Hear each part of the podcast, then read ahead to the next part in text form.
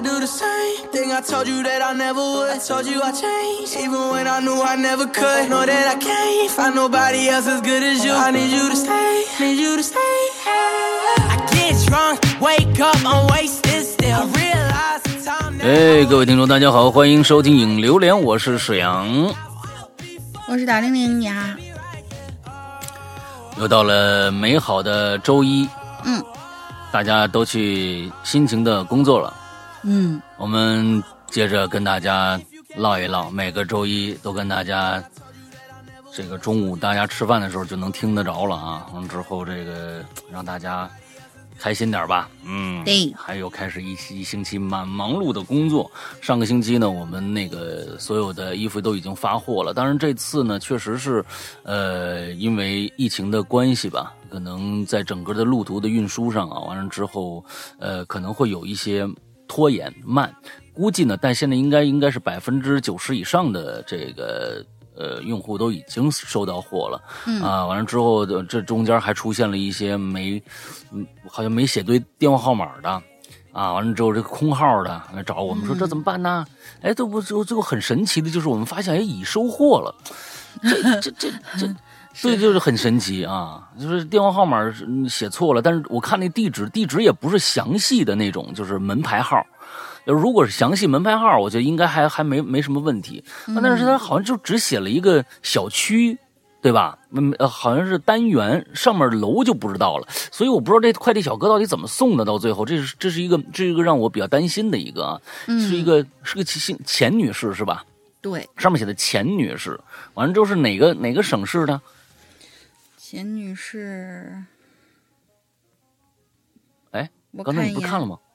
我看一眼啊，广东省深圳光明区，啊，广东省深圳光明区啊，这个钱女士呢，我觉得还是要再就注意一下。如果你听我们的节目的话，哎，你确定了收获了，那就行了。我是害怕那电话号码也没写写清楚，完了之后这个呃住的地方也没写清楚，我害怕你没收着啊，这别别有损失什么的。嗯之后还有一些，呃咱们这次你看内蒙啊，有一些地方好像，呃，也有一些拒收的一些情况啊，就是因为什么这个省那个省，他们那儿好像就不收了或者怎么着的，反正各种各样的吧。嗯，但是呢，请放心啊，我们我们协调一下，看看什么时候再给寄。对啊我们一定是保证的嗯你们花了钱，然后对我们支持了，每一个都能送嗯到你们手里面。嗯嗯，对对对对对，就是前几天还有一个朋友，哎，好像是这个背后啊，背后有一个他说，哎，这儿就印的不是很清楚啊，我们也给补发了一件啊，嗯原原件也不用退回，我们是一个非常良心的一个，真的我自己觉得我都感动了。好感人。哎呀，不是，关键是前一段时间啊，趁人家时间太长了，你不，反正不管疫情也好，台风也好，反正趁着人家时间太长，人家等着也没说什么东西啊，所以要感谢这些孩子们啊，这些这个购买我们的这个衣食，你看刚说孩子就又说衣食父母啊，这这个东西，大朋友小朋友吧，那大朋友小朋友吧、o k 好吧，那我们今天接着啊，我们的这个百鬼的话题，来看看，哎，咱们鬼友们又写了一些什么样的恐怖的？我觉得还是我们要干干一些老本行，让大家觉得，哎，好多人说你们这怎么开始不讲恐怖的了？哎，我们这这几期我们都是这个啊，尽量的，哎，让大家的这个口味往回调一调，哎，要不然人家觉得你是一个。啊，《花楼怪谈》是不是一个相声节目啊？当然也有往那边发展的趋势啊，不知道。好吧，来看看今天的第一位朋友。第一位朋友，我先说一下，我看着写的文文艺怪咖了。文艺怪咖呢，呃我收到了，我收到了你的那个，就是你参加我们这个呃奇了怪了的投稿了。我觉得呢、嗯还行，但是呢，我给你留你给我留的那个微信号啊，我完全搜不到你，可能你也写错了，或者是怎么着。但是呢，我给你写了我的微信号了，你所以你赶紧加我一下，咱们商量一下，看看什么时候录一期节目。而这个星期三，大家注意啊，是这个星期三，星期三的晚上啊九点半啊，因为我们有一个新的呃受访者来了，那个这个新的受访者呢，但是他九点才下班，要用要二十分钟才能回到他的宿舍，所以呢，我们以前是九点钟正式开始。我们这个星期三啊，这个在我们的这个花椒直播上啊，我们每次都是花椒直播上是九点半开始一个全新的一个受访啊。到时候，大家大家到时候有时间呢，可以到花椒直播上的《扬言怪谈》去看一下，好吧？嗯，哎，大概跟大家说一下，文艺怪咖赶紧加一下我的微信啊！来，第一个，好的。文艺怪咖同学，山哥、龙姐，你们好。今天分享一个我亲身经历的事儿哈。两年前，我和我的朋友一起去准备司法考试哦，未来的律师有可能是一个。为了方便复习，我们俩呢住在了他们家的新房子里。有天晚上九十点钟吧，朋友这个时候呢就去卫生间了，我呢坐在客厅背诵着复习资料，用余光散。扫了一眼玄关的位置，嗯，这时候就感觉玄关那儿好像有什么东西在动。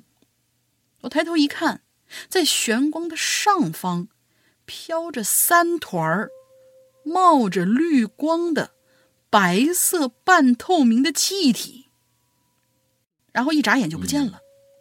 这时候，同时还听到了隔壁邻居家的狗汪汪狂吠。我同学从卫生间里出来。就说这邻居家的狗今天怎么叫这么凶啊？平常挺安静的。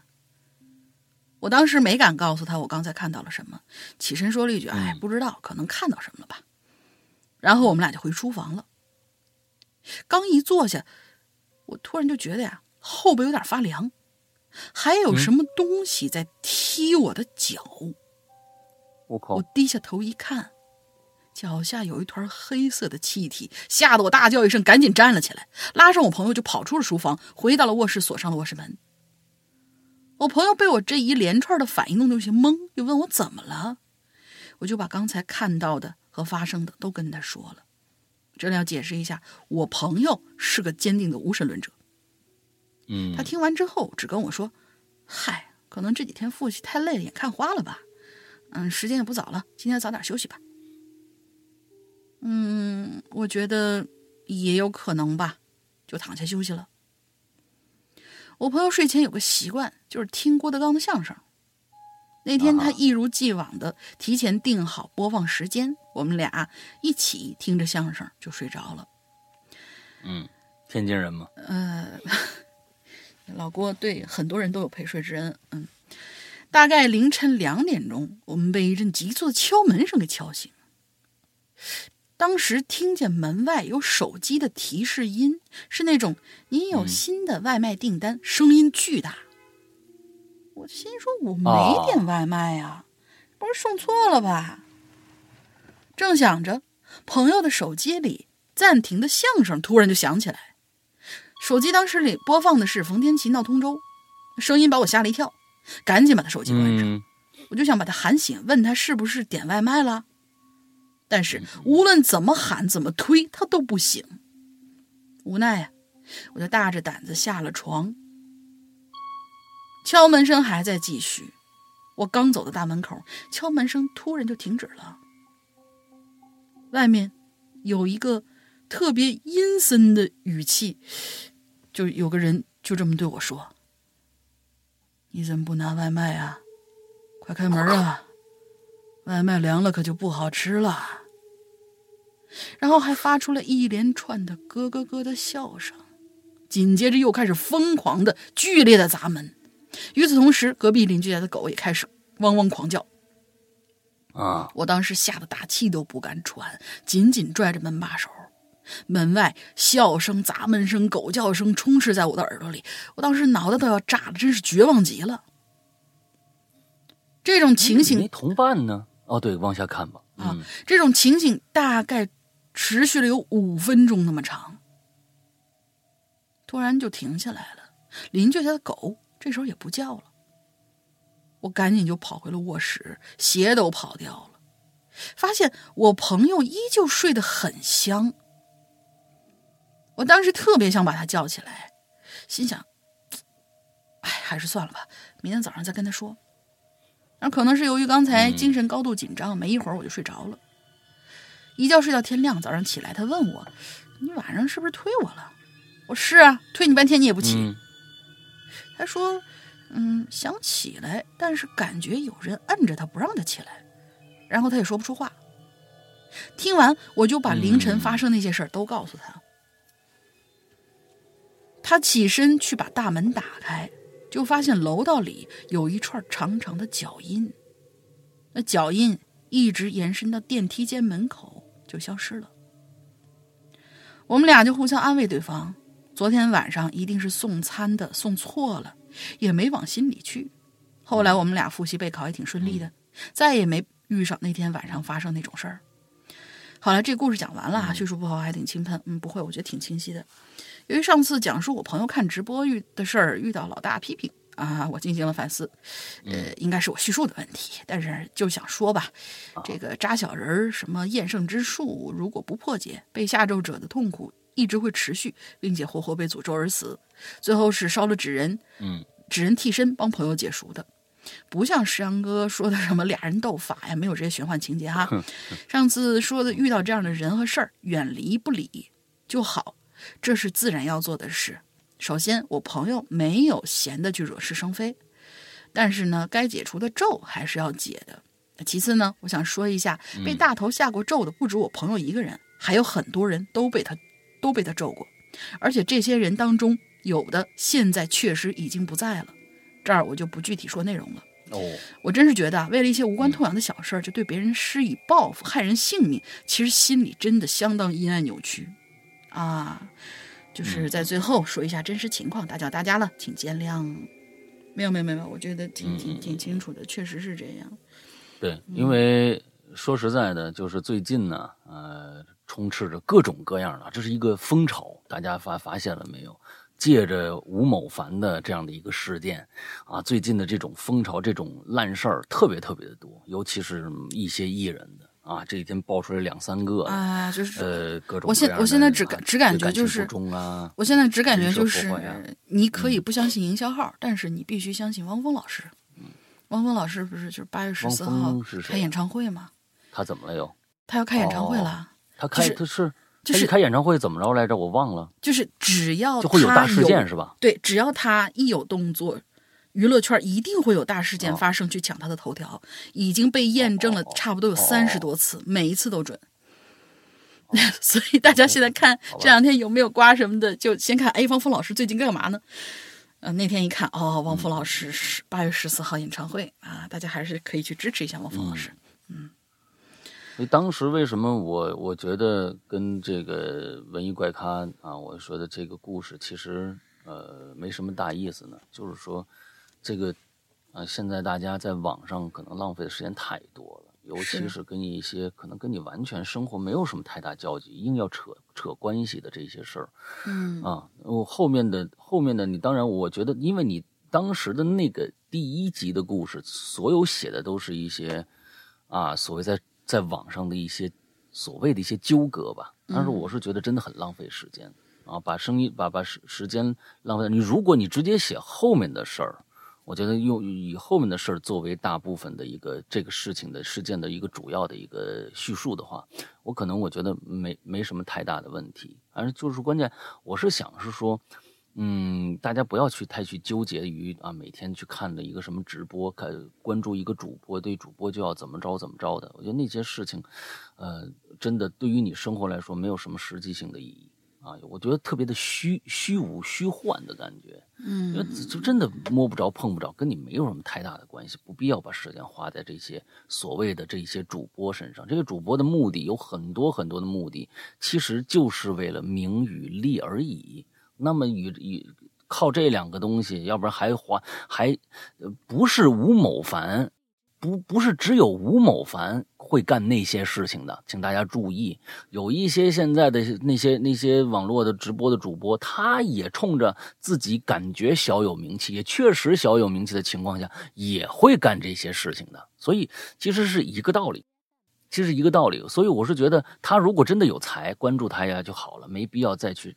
往更深的那个方向去走了，所以那东西没什么大意义。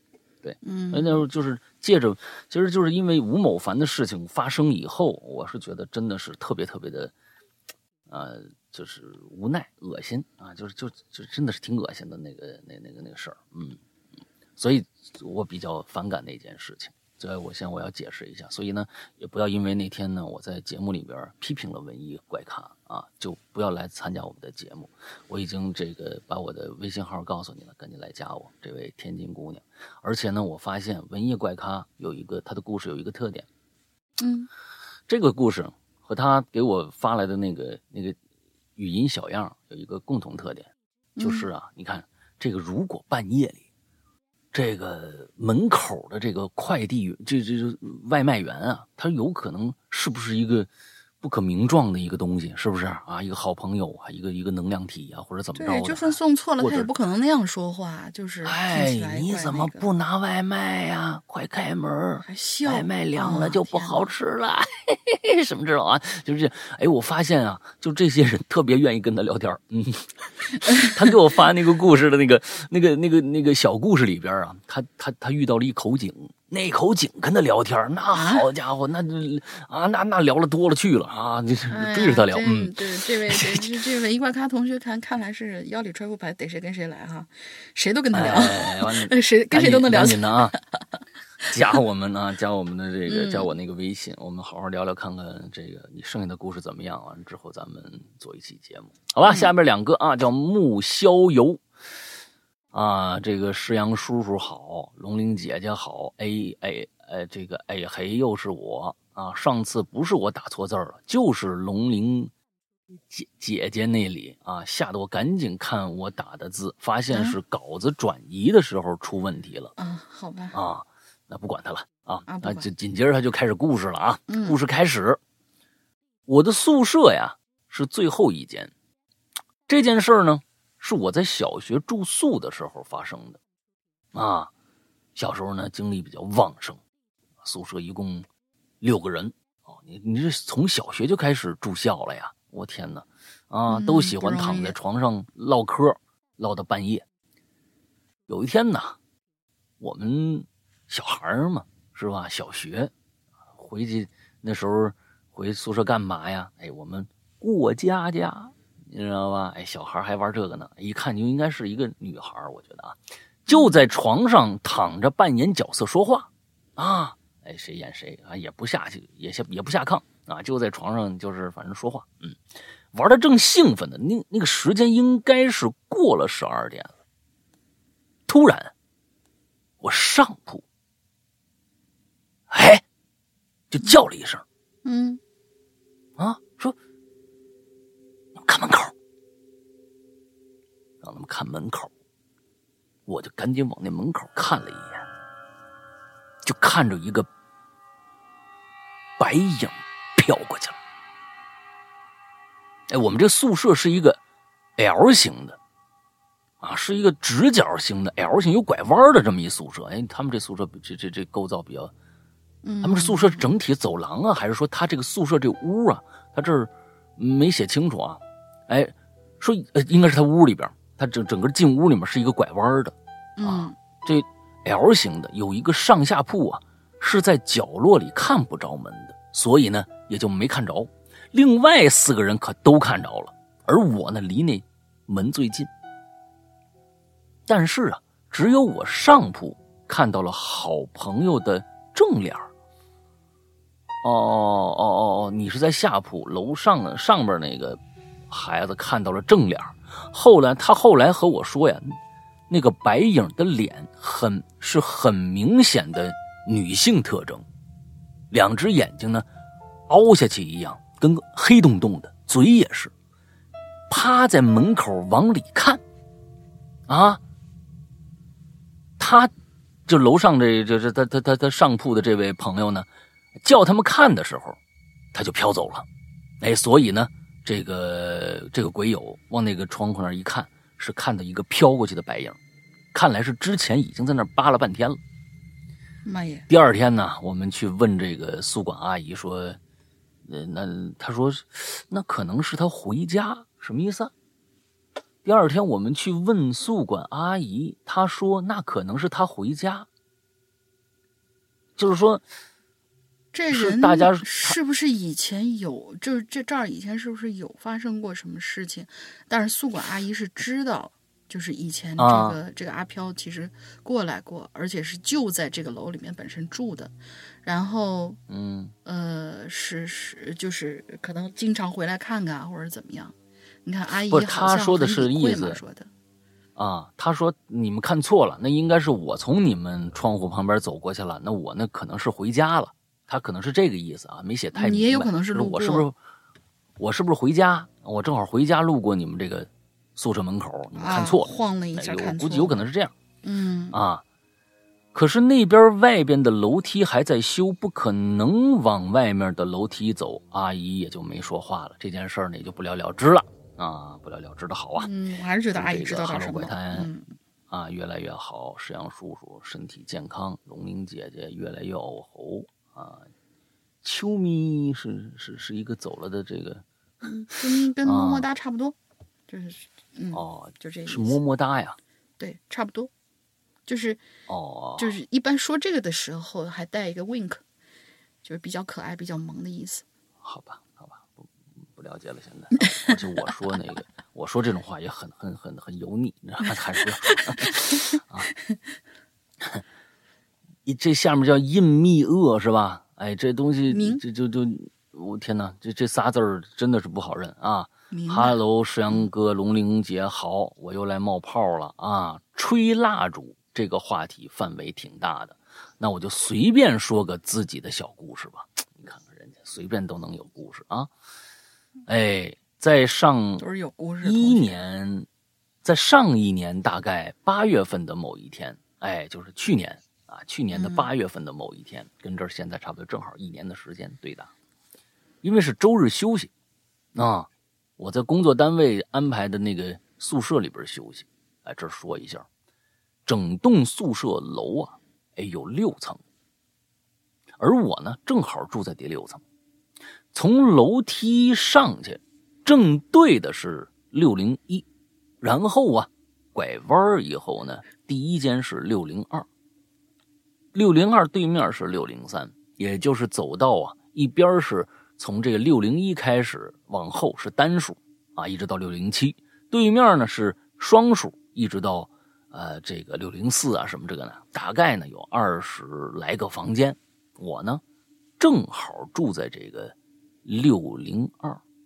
拐弯以后第一间就是六零二。啊，从楼梯算起的话，这应该是个尾间是不是？但是好像我不知道啊，这风水上或者怎么着，这这讲究。哎，对面还有房子啊，那边还有房子，算不算违建？应该不算。那房间呢是八人间，四张上下铺，床铺位置呢不细说了，跟故事无关。说回周日那天，因为放假了，啊，房间里这个舍友们呢都一起出去玩啊，或者就回家了。我因为前一天晚上熬夜太晚了，所以第二天呢，我说我干脆我就在宿舍里我睡个懒觉吧，啊，所以第二天呢，只有我一个人在这宿舍里，我睡得将近快十二点才起来的。起来以后呢，刷会儿手机，哎呦，刷边刷呀，我边想我中午吃点什么呀。突然呢，我就听着啊，六零一的房间呢，就是我差不多我对面那房间，当当当当，啊。有人敲门，这声音呢，呃，不大不小，啊，不急不缓，正好啊，可以传，可以传在走廊里的每一个房间，反正、啊、就是他的意思，就是这声啊，应该这个走廊里啊都能听得着。对，走廊里面每个房间都应该能听到这声。我想着可能是谁回来了，发现这个没带钥匙啊，敲敲门，让舍友开呗。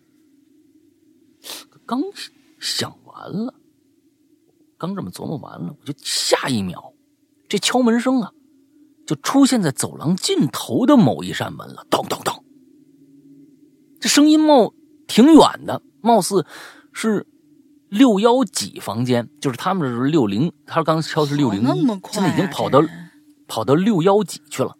嗯，我就纳闷啊，哎，接着这敲门声是此起彼伏。而且呢，声音呢也是忽远忽近的，从来不间断。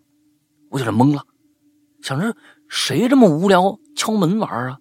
又想着不可能啊！你先不说你来回那距离啊，还有根本就没听到有人走路或者跑路跑步的那个声音呢。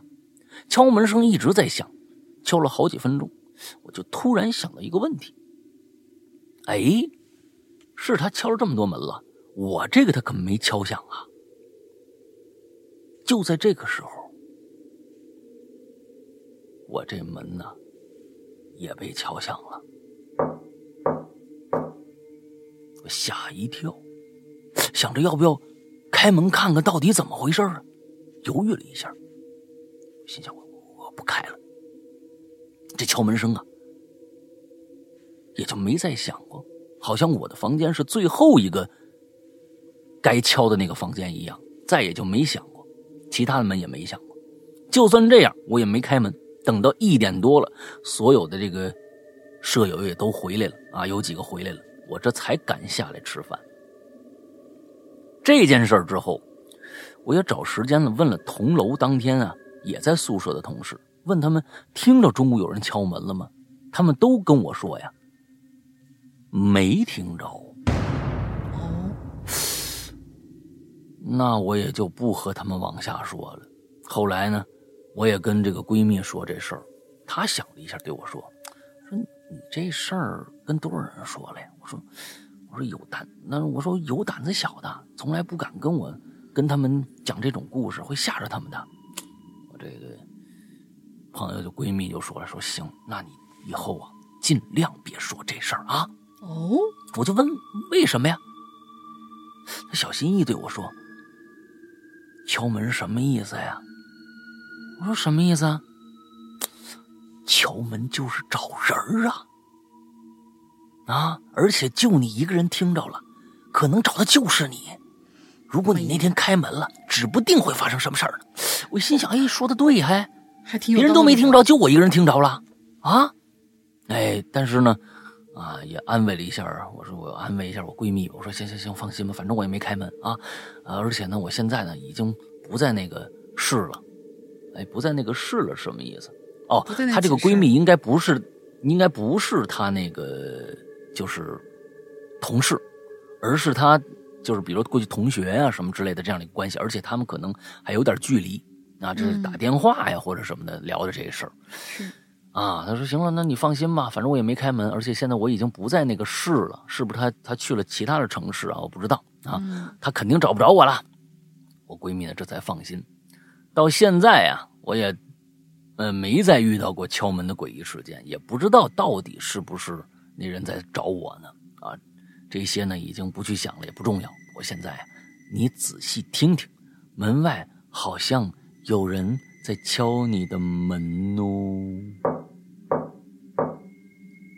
他吹蜡烛了。哎，这我觉得这个格式是严格按照我们这个 哈，我们这格式来的。呼，他写了一个呼啊，吹蜡烛，溜了溜了。石阳哥，这个龙英姐身体倍儿棒，节目倍儿香，什么之类的啊。行好，嗯，谢谢啊，写的不错啊，写的不错。这个确实是我觉得你闺蜜的那个。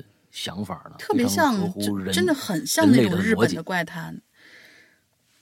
嗯，敲门啊，反正大家这这鬼啊，也也是经常干一些不着四六的事儿啊。反正敲门呗，嗯，好吧，下一个，下一个老朋友火箭龙，亲爱的龙鳞哥，亲爱的诗阳姐，他真这么写的啊，不不赖我。各位啊，什么？和蔼可亲的鬼友，和蔼可亲的鬼友可还行？嗯，他他他写的是那个核弹的那个核，然后亲亲戚的亲。鬼友们，今天我怀着无比沉痛的心情悼念啊，不是，抱歉，拿错稿子了。呃，稍等一下，此处配上拿纸的音效。嗯嗯，啊，让各位久等。这个他太能加加戏了，这个 戏精啊。这次话题是。范围还挺广的，总感觉以前留过类似的话题，当然留过。你一个话题，对吧？就我们可以反复吵。嗯，先不唠了，呃，先不唠嗑了。今天我要讲一个真实发生的事儿。目前凶手已于二零一三年出狱了，那就是墨西哥的耶尔巴格纳洞穴活祭案，就是祭祀的祭啊，活着的活。上世纪六十年代，有一个叫塞巴斯蒂安的十四岁的小男孩来到了一处深山洞穴探险。没过多久，便连滚带爬的跑到他能找到的最近的警局报案，向警员们讲述了一个骇人的活人祭祀现场。小塞把那儿呃，把那所祭祀的人，哎，把那所祭祀的人。把，那些祭祀的人吧，称为吸血鬼。说那些吸血鬼啊，残忍的虐杀了一个人，其中一个女人念念有词，旁边全是穿着袍子、打扮很邪性的那种人。他们活生生的解剖了那个人的身体，吃了他的血和肉。或许因为这故事太吓人、太离奇了，警员们并没有把他的话当回事儿，甚至把他当做拿他们开玩笑的街头小混混。所以啊，当这小赛说完以后，场面一度陷入很尴尬的沉默。嗯，突然有一名叫路易斯的警员捧腹大笑，其他人也就跟着笑了。屋子里顿时甚至充满了快活的气氛。小赛很生气，大声说：“你们不信，我带你们去看看。”路易斯哄孩子似的就应承着，而想着送他回去嘛，也就算了，便驱车带他离开了警局。但是。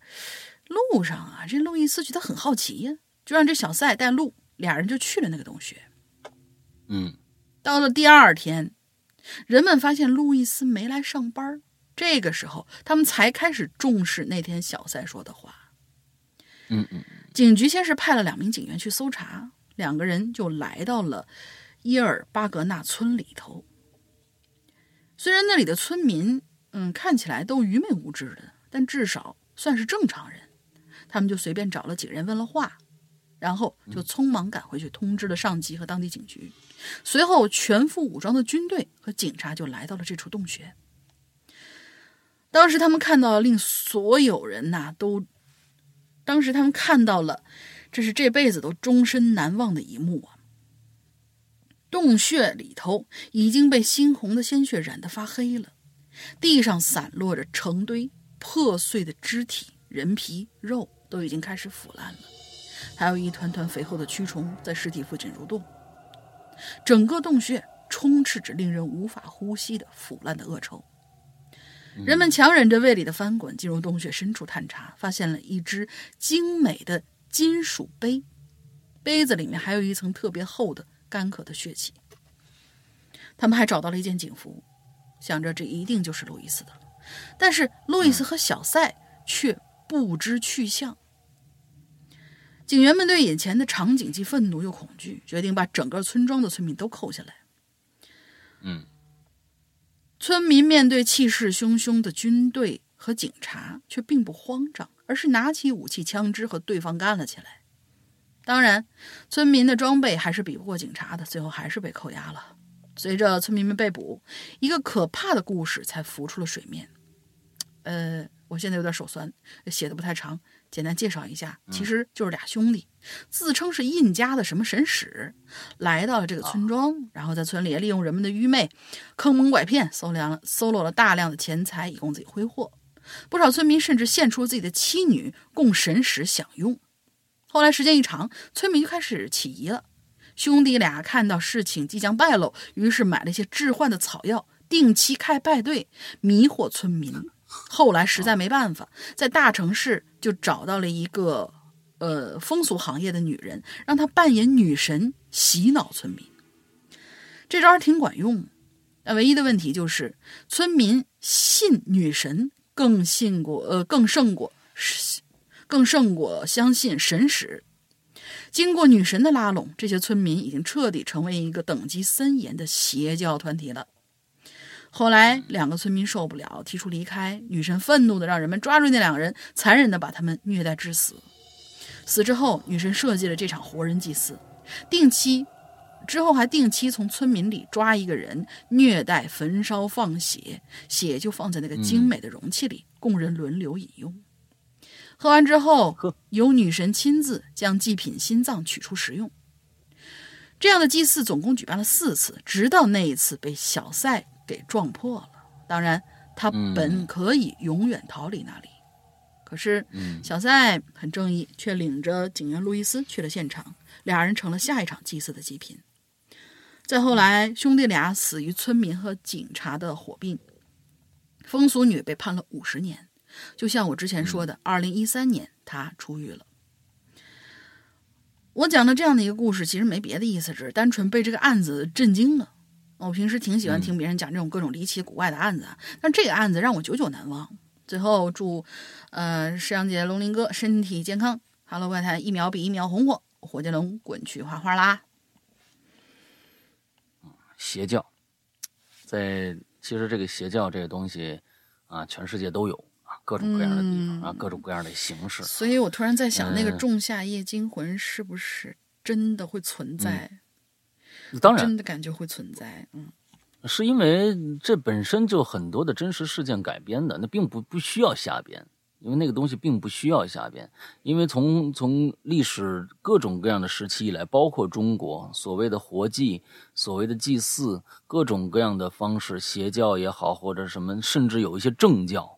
啊，都会有有这个活祭啊，或者什么这这些的事情发生，这东西就是啊，就是真实发生的，甚至可能我们在讲这个故事的时候，都有可能在同时在世界的某一个地方发生着这样的事儿，只只不过我们不知道罢了。那么，其实我是觉得，嗯，就是这种这种团体是怎么形成的？其实就是因为蒙昧啊，有不是一个妹子啊，是蒙昧，是就是说就是她非常愚昧的一些人轻信一些所谓的大师的言论啊导致的。啊，现在这个我就想说说这大师的这个问题。其实现在呢，嗯、咱们的市面上，包括咱们现在啊，国内市面上很多很多的大师，借着说，大家可能很多的人都对《易经》不了解，都觉得哇，《易经》好像就是啊，就是一一定是能算命的，或者是怎么着的，哎，你要懂点《易经》，好像就能通神了，这么着，哎。自有很多大师呢，是我会风水啊，我会易经，看着你呃扮演一些角色吧，那扮演一些角色，有时有些人是真有本事，但是我是觉得好多真有本事的人确实比较啊内敛，也不说什么。正是一些很多的大师啊，看着其实这些人，这些人学的就是一些很基础的一些话术啊，在一个饭桌上，他就能最后发现是卖课程的啊，跟他学什么 易经的课程的。是啊，这前几就昨天前天的时候，我的一个朋友就遇到这样的一个人。当然，我这朋友看着这个人非常好笑啊，一个人的大师坐在那儿说：“你这今天你这个穿这个衣服啊，我问你，你是不是没干成事儿？”我那朋友心想：我今天啥事儿都没干啊，关键啊！我告诉你，你你今天要是想办事儿的话，十件，你九件都办不成。我我我我那朋友就就冲他乐了一下，说：“哈，是是是是是，确实是这样。我今天啊，什么事儿都没干，我一直在家躺躺家里玩游戏呢。”哎，他忽然那眼睛眨了一下，我说：“嗯，那、对不对？你今天是不是输的多啊？”他说：“我们那个游戏呀、没有什么输赢的啊，我又不玩那个网络游戏，我在家就玩单机游戏，打的挺爽的啊。你是不是死过？”就是他他已经开始没面子了啊！一桌人啊，一桌人说你，我告诉你，他最后就不说，哎，我不管你了，我告诉你，你这个衣服穿的不对。我这衣服穿的怎么不对了？他说，你看看，你今天穿这个衣服啊是有颜色的。我告诉你，你要出去办事儿，你就必须穿这个白衬衫、黑裤子，这样才能办成事儿，因为这是招财的颜颜色。好吧，什么呀嗯就是反正就是他真的是有这样的大师，而且这些大师还真能蒙着钱，你知道吧？就是这可恨的，就是说他都说成这样了，依然有人相信，因为在座的有几个人，他就是我这朋友的哥们儿，我都不认识啊，嗯，这哎，就真是听进去了。我说哟，是吗？哎，你给我讲讲。最后不知道买的课程没有啊，也不知道从哪儿拿来这么一个大师。但是现在社市这个这个市面上啊，这种招摇撞骗的人实在是太多了。所以呢，请大家擦亮眼睛，这跟这个邪教啊其实没有关系，只不过大小不同而已。刚才我们看到了这个，其实也有也也有一些值得我们深思的一些地方。最开始来俩神使，对不对？印加的什么神使，最后他们俩的目的呢，就是坑蒙拐骗，完了之后啊，这个这个弄一些钱。自己挥霍去。但是呢，到最后发现啊，唬不住了。从大城市弄来这么一个风俗行业的女人，哎，这个行业这个这个这个女人有点意思。你说她图什么呢？就是说，你到最后发现比较惊讶的是，时候，他最后还真的有板有眼进行了祭祀，并且哎吃肉喝血。这个女的这嗜好也是，嗯这这挺挺挺微妙的。你这么一想，她图什么呢？而且这些骗子吧，都是一个个都是呃怂包蛋。就是这些这些骗子，我跟你说，百分之九十九是怂包蛋。来这么一女的，哎，她居然敢杀人，她居然敢祭祀，她居然敢喝血，还弄出这么一个一套真正的在说，我觉得这个所谓的这个邪教啊，说不定啊，还真的在那些什么国外恶灵的呀什么身上，说不定还能查着相关的，说明这女的还真是信这个邪教，要不然她干不出这事儿来。有可能他好像也不图钱，也不图利，对不对？他好像就是还真是想把这事儿办成了，我感觉，嗯，不知道啊。反正这世界之大，无奇不有啊。呃我们要在这个大概是这女的大概是这女的有一个当演员的梦吧，哎，有板有眼的嗯扮演了起了这样的一个女神的角色。嗯嗯，下面一个名字叫陆木啊，他的这个这个故事的名字叫呢笑啊笑，哎，而且呢，他这个叙述方式啊是用的第二人称，有很这这个第二人称很难写啊，第二人称有写第一人称的我的啊，我以为主角的，也有第三人称他的怎么着怎么着，而第二人称你。这个代入感很强啊！咱们来看看这个故事怎么样。嗯沉浸你式恐怖故事。哎，你啊、走在大街上，来来往往的人群，热热闹闹的门店，就有一群站在店门口的那个销售员呢，哎，他们正在冲着你热烈的笑。在广场的花园上啊，追逐打闹的小朋友们呢，互相玩玩耍的脸上啊，也全是笑容。坐在一旁的乘凉的大人们，一边看着孩子跑来跑去，会心的微笑。如果我说这是一个艳阳高照的大晴天儿，你会觉得这一切都美好极了。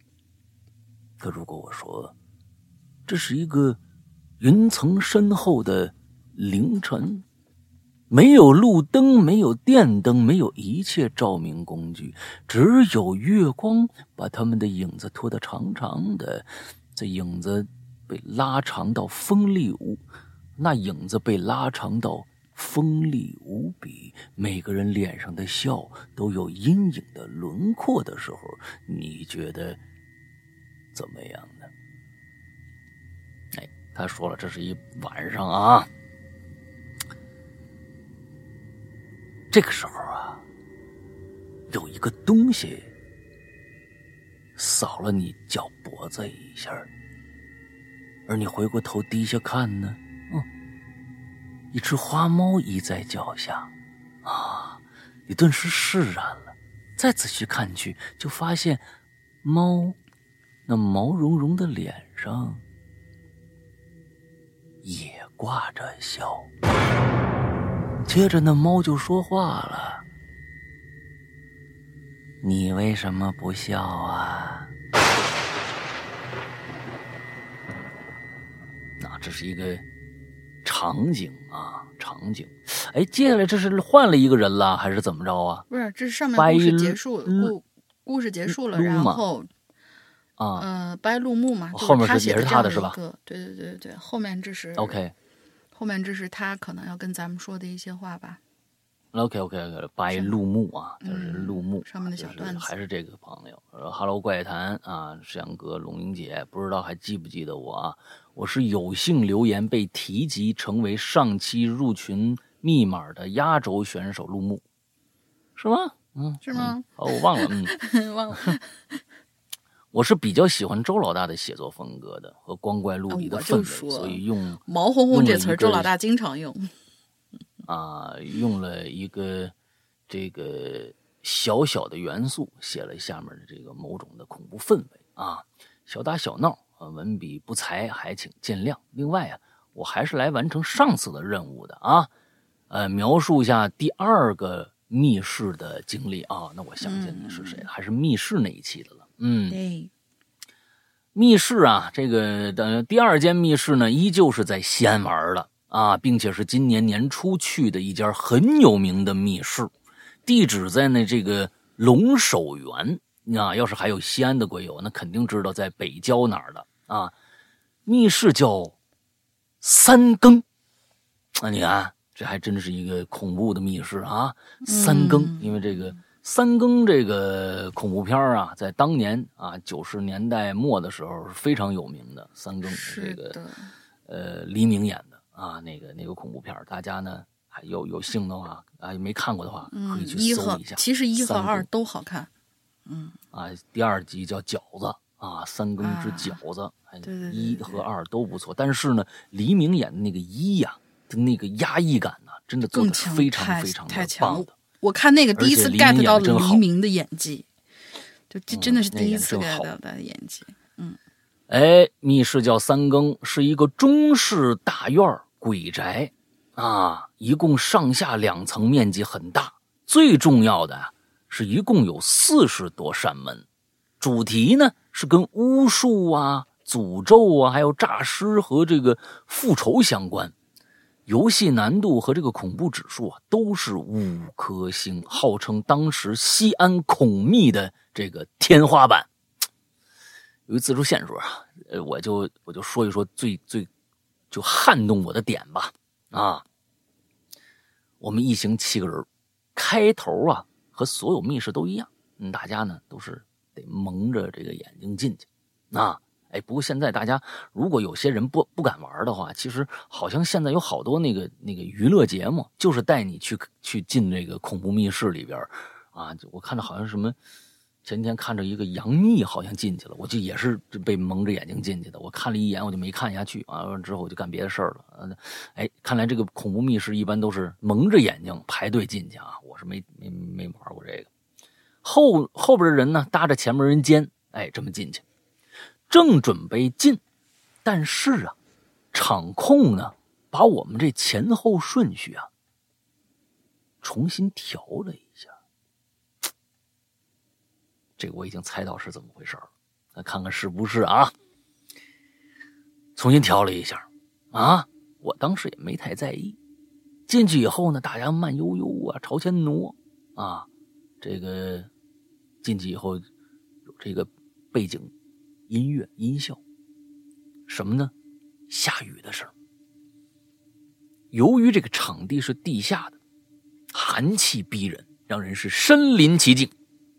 后来啊，我们就站在大院门口啊，他就是肯定这个前面有一个工作人员要给你讲一下这故事的设定。啊，一般都是你进去以后，告诉你这故事啊，这是一个民国的宅子啊，大家听清楚啊，民国的宅子啊，相传呢有一个这个这个富家小姐啊，就死在这里边了啊，以后呢这个宅子里边人所有人呢每天都能看着，哎，这小姐出来溜达啊，大家也不要害怕，其实呢，大家想想郭德纲啊，这故故事啊，其实要郭德纲一讲那就好玩了，所以呢，大家不要紧张，不要紧张，不要紧张啊。这个设定都知道了吧？啊，大家的目的就是呢，在这样的一个有恐怖小姐的这么一个啊宅子里边生存下去，最后呢走出这个宅子啊，皮糊胡同了吧？这不是？啊，听清楚了吧？那那咱们开始了啊，开始啊，准备啊，再摘面罩了啊，摘面罩了啊！哎呦，大概就是这么一个意思啊。就是旁边人取下眼罩以后，开始破第一关，啊，就是说第一关叫什么呀？叫进鬼宅。进去以后呢，不免来了一波这个啊惊吓。其实大家都是做好心理准备的，你知道吧？哎，知道进去可能也就是这个事儿。所以呢，虽然害怕，但也在可控的这个范围之内。当小鬼走后呢，我们打算呢，开始打算分组。我们这儿有个老二啊，老二就说了：“，我们队里啊，是不是少了个人？”这个时候，终于发现了。队里少了个人，而且呢，从进来就没见过他，大家有些懵啊。正当我靠在后面门上思考的时候，一个急促的喘息声从我背后传来。我回头一看，一张惨白的布满惊恐的人脸出现在门框之后，吓得我一惊呀。原来是丢失的那个小小伙伴，他呀，瘫软的靠在我们这里，瘫软的靠在我们这里，什么意思？终于说话了，啊，喘着气说：“终于到了。”他说了这么一句话：“终于到了。”我没，咱们没明白啊，看看他后面是不是有解释啊？他说呢，以下是这个刚才丢了这小伙伴的这个陈述。他说呀，当时场控调换位置的时候，将他放到了最后一个了。他在最后，他很正常的搭着前面人的肩膀朝前走，但是周围一片安静，没有人说话。当他取下眼罩的时候，傻眼了，四周围一个人都没有。只有面前一口棺材和头顶暗黄的蜡烛。最惊悚的是，他旁边靠着的一具假纸人那惨白的表情就是从那一刻，啊，那惨白的表情就是从那一刻就再没有变过啊，就是吓吓吓傻了呗。仔细想想，那在去鬼宅的路上，他搭在了谁的肩膀上呢？而他又跟着去了哪儿呢？他的第一个任务就是寻找队友。事后啊，他说他扒了好久才走回负一的大堂。虽然不是我的经历，但是听了以后还是毛骨悚然。好了，最后祝这个怪谈蒸蒸日上，拜拜。你知道我刚才想的是什么吗？嗯，这个其实啊，场控一旦开始是就是介入到你们最开始的设置的时候，一定是就是作弊了。我在开始想的是什么呢？就是说有可能。你搭着前边的那个，那个根本就不是你的队友了，因为你蒙着眼睛呢，一定是 NPC。我刚才想的就是，可能他们最后摘下面罩的时候，有可能所有人都是一个人，就已经没有同伴了。我当时想的是这个，哎，果然他们只是用了，只是其用其中的一个人做了这么样的一个尝试。我天，那要是里面足够大的话，把每一个人都带到了一间屋子里头。旁边都是一纸人我操，那那这真挺挺恐怖的。嗯，对对对。这我就在想啊，就这个东西啊，说实在的，有一些人呢，呃，他的面子太太太薄，有的时候说他其实害怕的，但是呢，哥们儿一怂恿，他就去了。其实他害怕极了。这个东西啊，没有什么，害怕就是害怕，真能吓死人。我跟你们说啊，就吓死人这件事儿是绝对存在的。啊，吓死人这件事，觉得就是我在想，如果但凡出现这样的危机的话，这这这东西怎么进行下去呢？你说，就是确实现在很多的密孔确实做的这个不是密孔啊，就是孔密啊，做的确实是挺吓人的啊。我觉得各种各样恐怖片的桥段全都在里面出现了。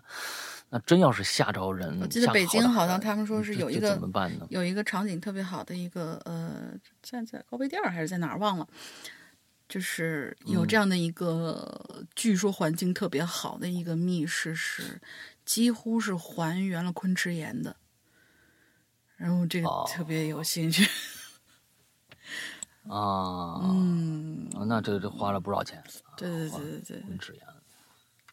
OK，行吧，来吧，你这个下一个吧。下一个哇，好长啊！下一位这位同学唐岩。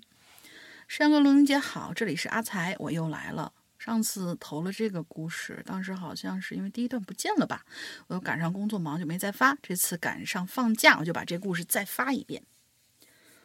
这故事呢，是我从 B 站上面听来的。故事发生在，呃，一个小孩叫 A。这小 A 小学六年级的时候，当时他在乡镇里面读书。因为他读小学那时候还是零二或者是零三年，小学各方面条件都不算好，甚至比较差，设备也不怎么样。这 A 小时候呢特别淘气，属于那种完全不学习的孩子。小 A 的父母当时在外地打工，家里面只有爷爷奶奶，根本就管不住他。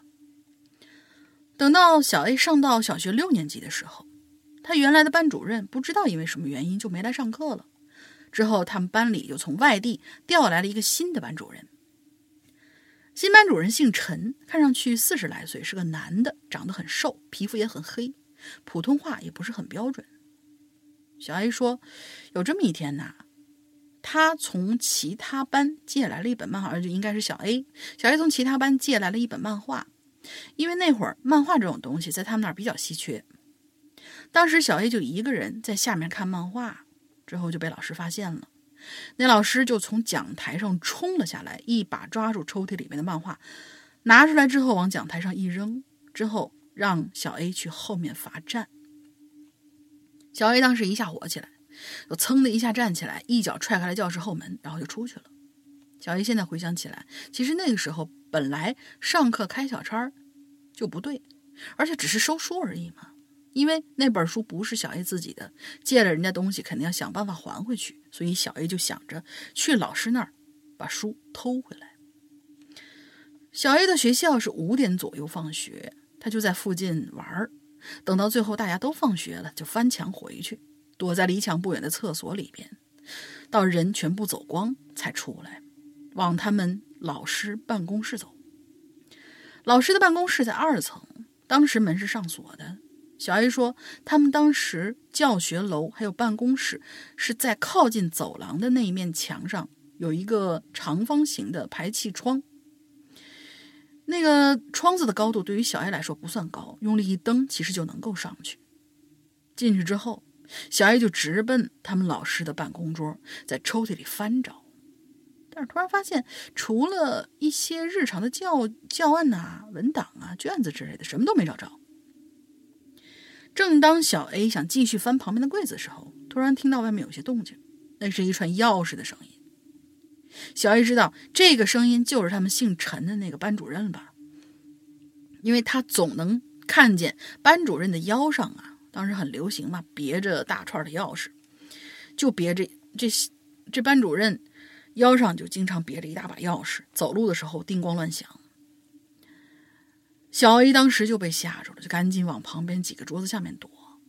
嗯，这里说明一下，办公室里边总共四张桌子，每个桌子下面有块挡板，然后是两两相对的，中间有一条过道。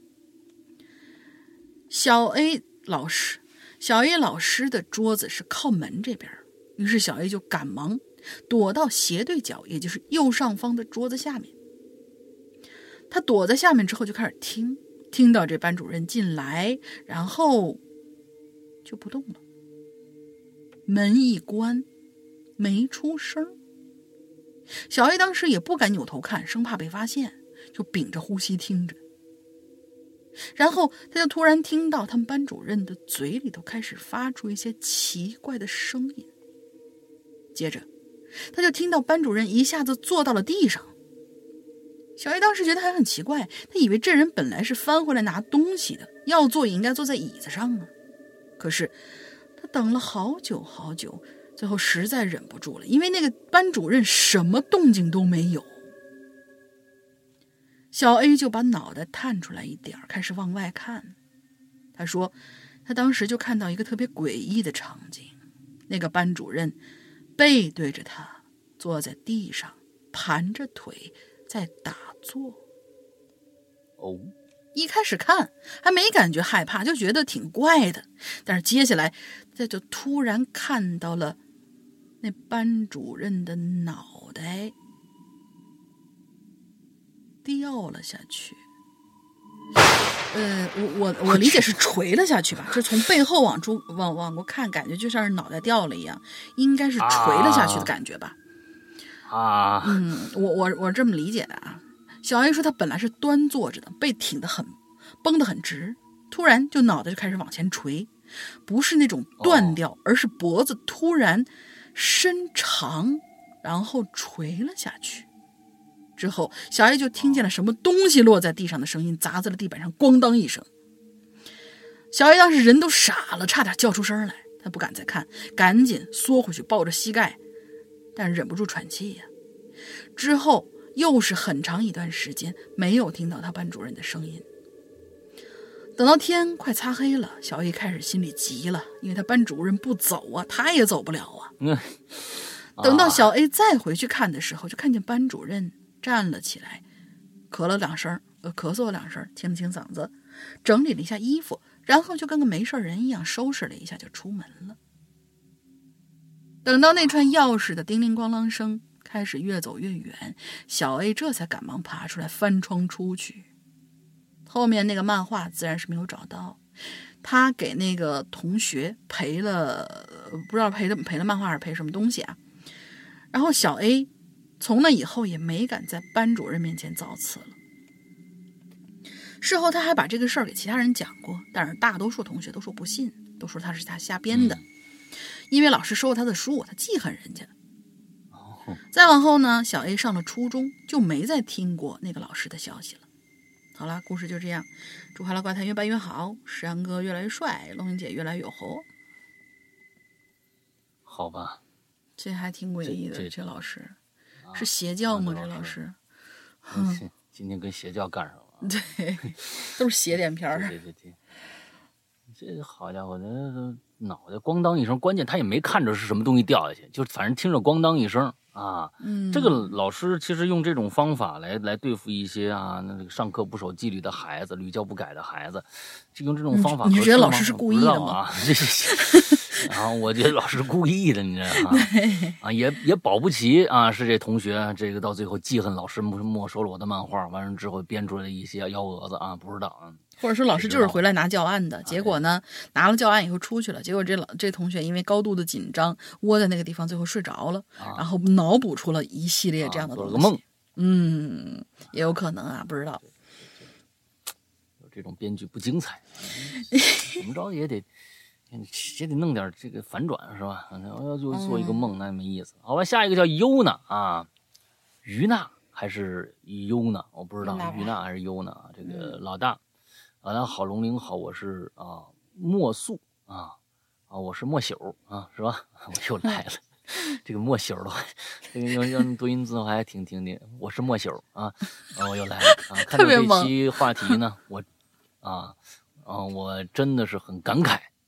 大玲玲终于想起来自己是个恐怖故事的主播了。难道我平常很逗逼吗？不容易，不容易。嗯，说起来，我之前的留言被微信吞了。但是，如果主播对我的故事感兴趣，我可以写一篇合集发到邮箱啊。不知道两位意下如何？读不读没关系。如果想看，我就写，你写吧。那我是觉得你别发到合集的。你就你还是就是在留言里边，有的时候其实，哎，以前写过或者没读，你们完了之后你觉得呢？哎，还挺好这故事，你就说一下，我我留的这期行不行？那我们我们说不定就读了啊，没事儿，嗯，嗯，如果想看我就写啊，差不多该进入这次的主题了，《百鬼物语》。我特意呢从油管上搜了一下，找到了一个这个 VTuber 啊，也是 VTuber。的一个直播啊，完了之后呢，这个直播内容就是《百鬼物语》，直播时间长达九个小时，他讲了一百个鬼故事。我的天！故事，我从里面挑了挑出一个啊，说给大家听。这女主播牛逼啊！故事的名字叫做叫做搜索记录。嗯啊，搜索记录。网络现在对于我们来说是非常方便的东西，尤其是当我们想查找一些资料。找一些自己想要的东西的时候，搜索引擎啊是非常常用的。但是呢，你有没有想过，网络只有人会用吗？哎，这个设问句还挺有意思啊。只有人会用吗？看看还有什么人会，还有什么东西会用啊？那天我打开我的电脑，想找一些东西，点开了一个搜索引擎。但当我要输入的时候，就看到了一些我从来没见过的搜索记录。我很确定我没搜过这些词儿，对，就是单词儿，很莫名其妙的单词儿啊！看来这个应该是一个国外的一个人，不应该是个国内的人。如果要单就一般单词的话，也是国外人才用的，就国内咱们不用单词这个这个这个东西啊。很莫名其妙的单词，比如说“青螃蟹”，青色的青啊，青色的螃蟹，血、牙齿，这些毫无关联、毫无逻辑的词儿，让我摸不着头脑，不知道这到底是怎么回事有可能是我梦游以后不小心碰到键盘了啊，我还没在意。后来几天呢，我依然在继续用电脑，历史记录里呢也多出了一些词儿，我就开始啊有些疑惑和不安。这些词儿就渐渐的呀，就连成一句话了，比如“想要的东西”“人类是什么”“生命的定义”。那如果说这些词儿是我不小心碰着了啊，可是这些连成一句的话呢，又是怎么回事呢？啊，我就换了一个搜索引擎，打算继续用。可是连这个引擎也是一样的搜索记录，只有片语之言。我不禁开始怀疑，是不是电脑中毒，或者有人远程操控我的电脑，跟我开玩笑？可是谁会这么做呢？那多了去了啊！各种黑客。接下来的几天，我继续用电脑搜索记录里面的词，渐渐开始连成一句话了。说你，你最重要。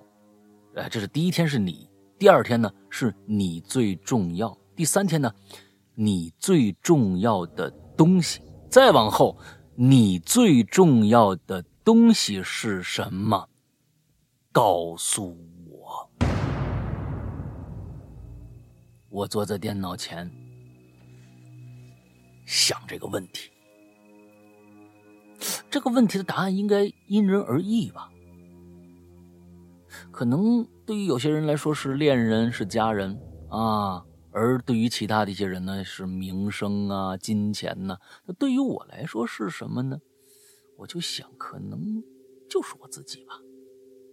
在我想这些事的时候啊。电脑开始闪屏了，每闪一次，屏幕上就多出一个词：“告诉我，告诉我，告诉我。”当我确定了答案是我的时候，电脑黑屏了，周围也陷入了黑暗，外面透进了微弱的光，我可以隐隐隐隐约约看见放在沙发上的青色螃蟹抱枕。哦，我把。目光继续转向电脑，和一双眼睛就对上了。那个眼睛，是不是我自己的眼睛呢？不，不对，那不是，那是一双血红的眼睛。眼睛下边有一张咧开的嘴，一口白牙在黑暗中十分的显眼。那张嘴闭合着，仿佛在说着什么。这时，我耳边。听到了一声呢喃，他说：“你最重要的东西，我收到了。”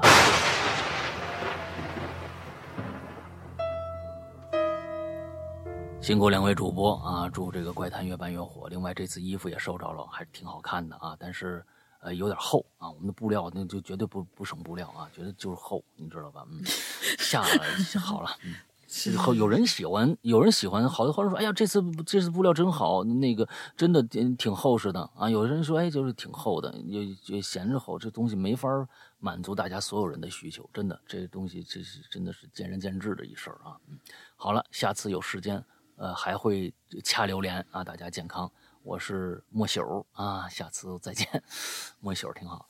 哎，这故事我觉得，这故事质量我觉得还是挺高的。就是说，如果说国外有一个这样的一个 YouTuber 啊，他他讲一百个故事啊，完了之后在那个直播一直直播一百长达九个小时讲这些故事的话，嗯，每每一个故事都能是这样的一个素质的话，我觉得这个这个这个故事啊，角度还是挺挺有趣的啊，挺有趣的。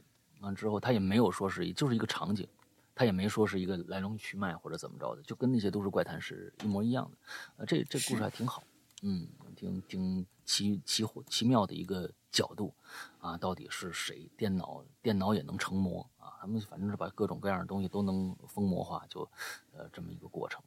现在就是这样，呃，老就怪谈就是这样，怪谈是有绝对有时代特色的。你们看二十年前的怪谈，每个什么这个日本的一些怪谈，和现在再看去看怪谈，那就完完全全不一样了。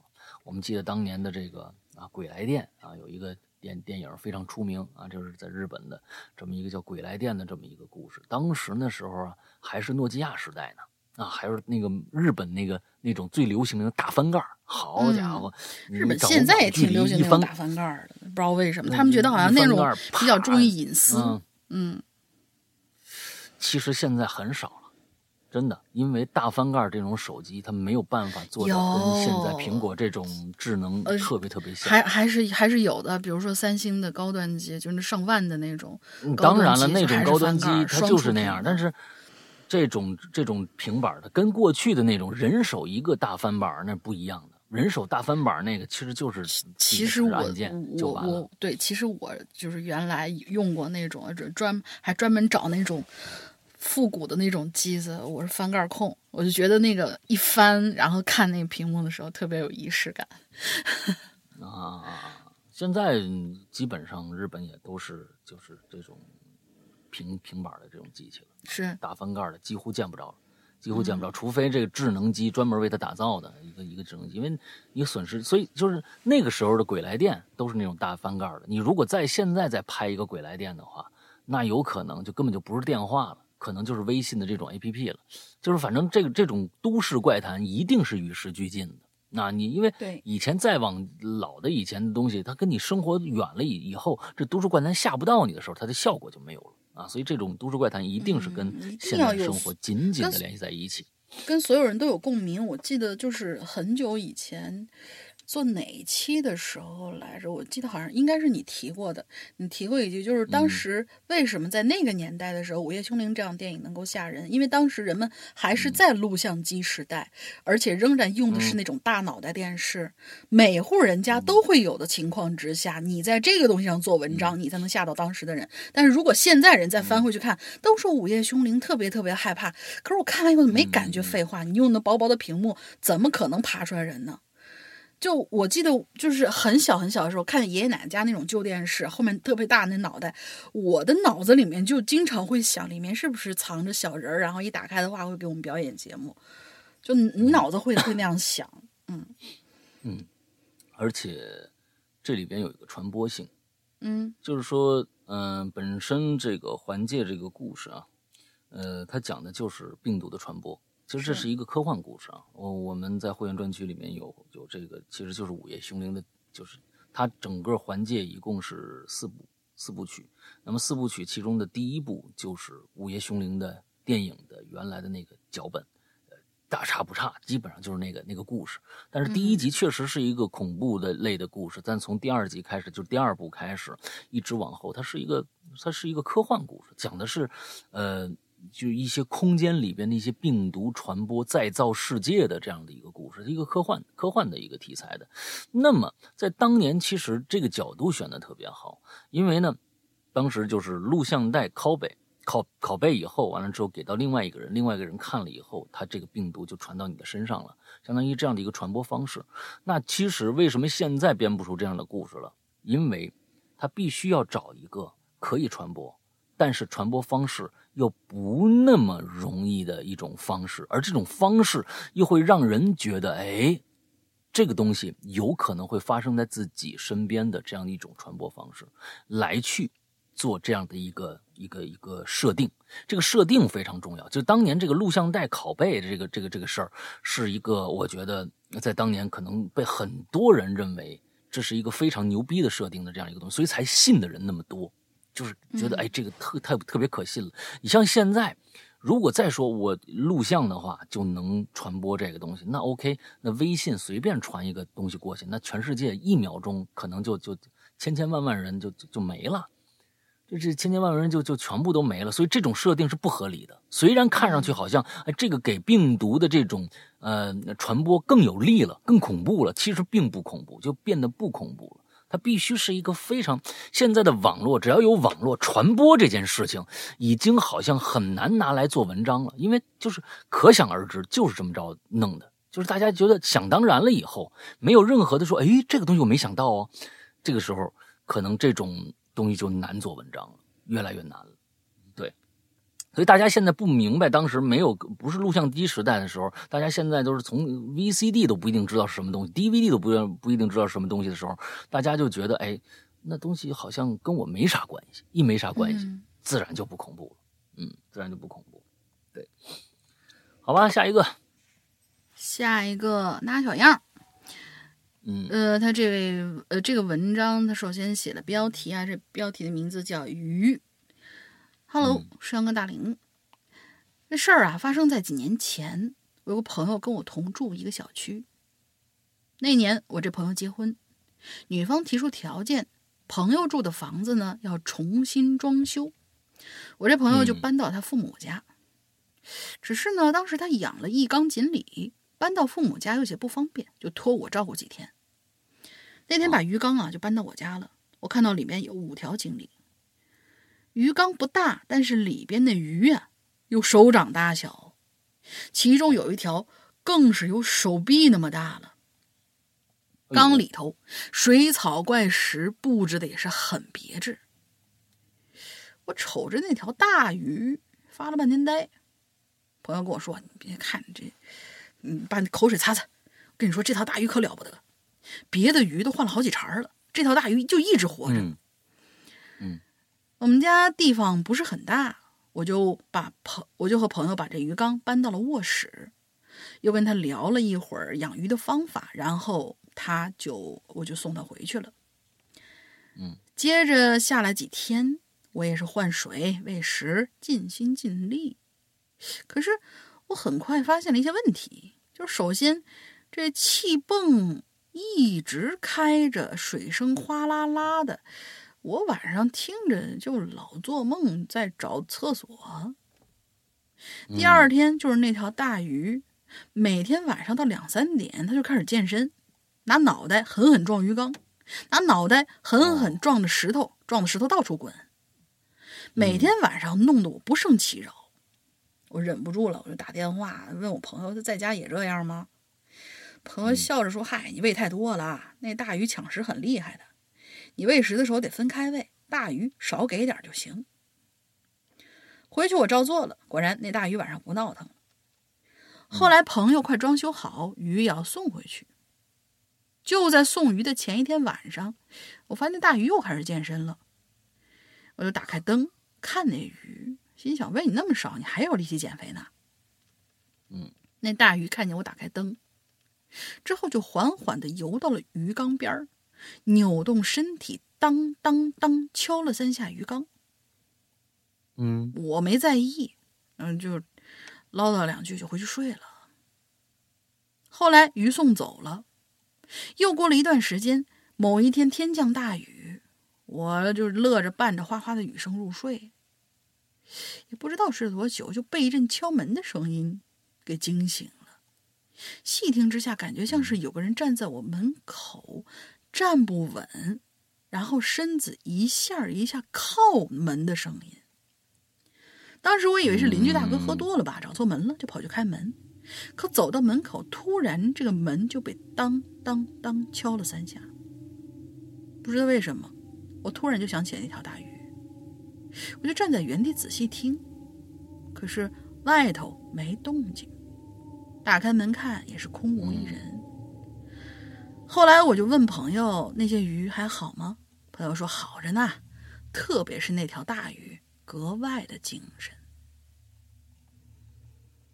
啊，哎，这个小联想也不错啊。”嗯，当当当这小故事挺好玩的。哎，那大鱼啊，锦鲤可能活了。那锦鲤是真的是呃，呃应该有几十年的寿命。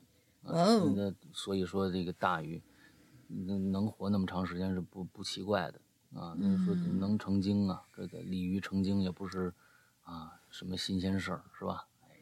哎，鱼成精，计也是一锅炖不下。产生了一些感情，知道第二天要走了。有可能，我我是在想啊，有可能对，有可能是他朋友说，就每次都给大鱼少喂点儿，少喂点儿。这大鱼啊，挺生气的。好不容易遇上这么一主，吃嗯吃两天饱饭，哎呀，可开心了。然后嗯最后还过来就是问候一下，我回家啦，你还好吗？哎梆梆梆敲了三下，嗯，挺好玩的。嗯下面一位叫丹秋生啊，开始写了一个打油诗。两位主播好啊，恐怖搞笑哪里找？怪谈里面都是宝。戴上耳机仔细听，两位主播好声音啊，用心把那节目做，哈喽怪谈真的行。快加会员同享受，一年只要二三八，这这个不押韵了啊，不押韵这这个东西就有点那什么了。那是真的太良心啊！诗阳哥、大玲玲一唱一和真有趣。最近疫情又反弹，呃，两位须得注意安全。哎我天哪，打油诗写了停不下，原谅我啰里啰嗦这么多话。来了，最后一句，两位主播辛苦啦！哼，这可以可以可以，好吧好吧。嗯这个打油诗啊，写的真的是，这够打油给你改改吧，这这啊够打油。啊，好，两位主播辛苦了啊！这随着轰鸣声响起，渐渐变大，哎，你看，开始故事了，人家就直接是从这两位主播辛苦了啊。随着轰鸣声响起，渐渐变大，张明，哎，这是个第三第三人称的故事啊。张明从噩梦中惊惊醒，以前呢，张明很烦那个空调的嗡嗡声。可是自从开始做那个梦啊，他怎么都醒不过来，每次都是这个空调的声音救了他的命。想起，呃，想着啊，张明就起床开始洗漱啊啊，穿上拖鞋啊，准备去呃换上拖鞋，准备去呃不是换上拖鞋，脱上拖鞋是什么意思呢？啊，就脱了拖鞋吧，是是就准备去上班啊，不管他了。嗯，哎，不知道。管他呢，反正就是就是不知道这叫啊，他这可能要表表示应该是换上鞋吧，脱了拖鞋换上鞋，像这种的就不用说了啊，嗯不重要啊。对，哎，准备去上班了，刚走出门，身后传来一声音，他说：“哎，这么早啊？”哎，张明啊，习惯性的笑了笑，说了一句：“嗨，不早了啊。”说着就回头想看看是谁叫他，一回头。什么人都没有。哎，等一下啊，什么人都没有啊，这奇怪了啊！嗯，接着往下啊，错觉吗？听错了吗？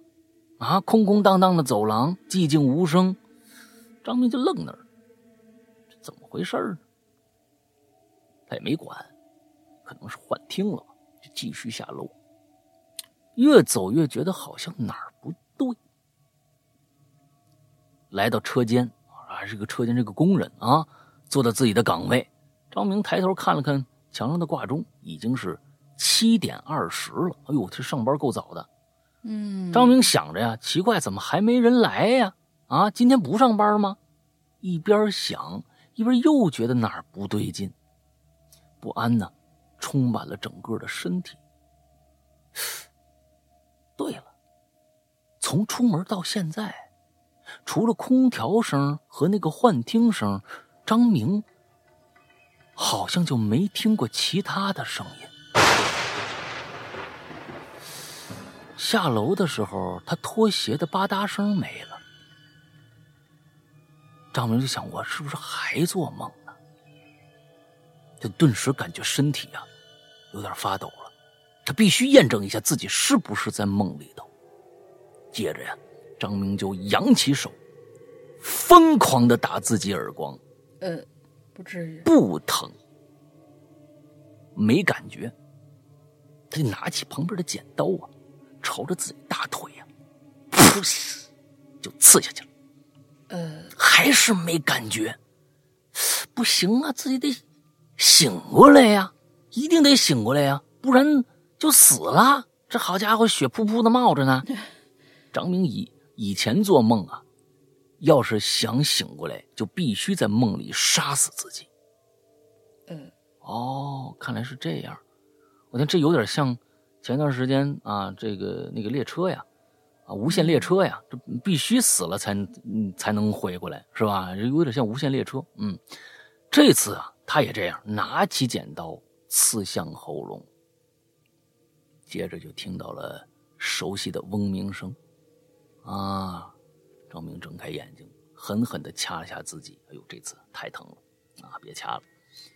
开心的笑起来，摸了摸脸，哎，湿润，眼泪不由自主的流下来。为什么？为什么要哭呢？这儿不知道什么意思啊？看后面有没有写。哎，哦哦哦，疼，有可能是疼。刚刚写了很疼很疼，张明开心的笑了起来，摸了摸脸湿润，眼泪不由自主的流下来。就这样吧。张明起床，你看，他这儿还真的是张明起床洗漱，穿上拖鞋准备去上班。他是必须要上班的吗？呃，不，就是穿上拖鞋才能去上班的吗？我不知道这个是一个什么样的一个，是不是后面还有反转啊？不知道。他穿上拖鞋准备去上班，刚出门他就看这前面有个熟人，就过去打声招呼：“哎，这么早？”前面人回了一句：“不早了。”接着就没了。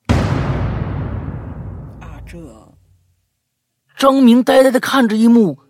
突然笑起来了，冲向窗户，跳下去了。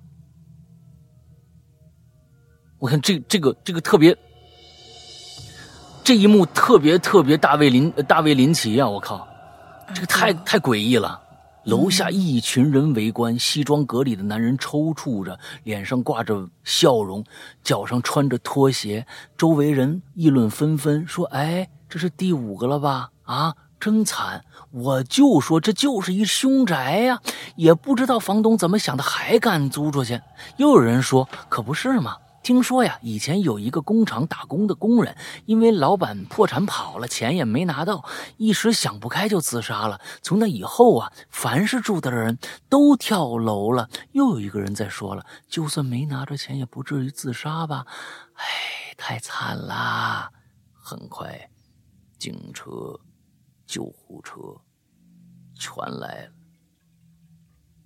张明站在楼上看着他们把那个人装好抬上车，手里握着剪刀，一下一下朝着自己的喉咙刺过去，喃喃自语道：“我怎么还醒不过来呀？”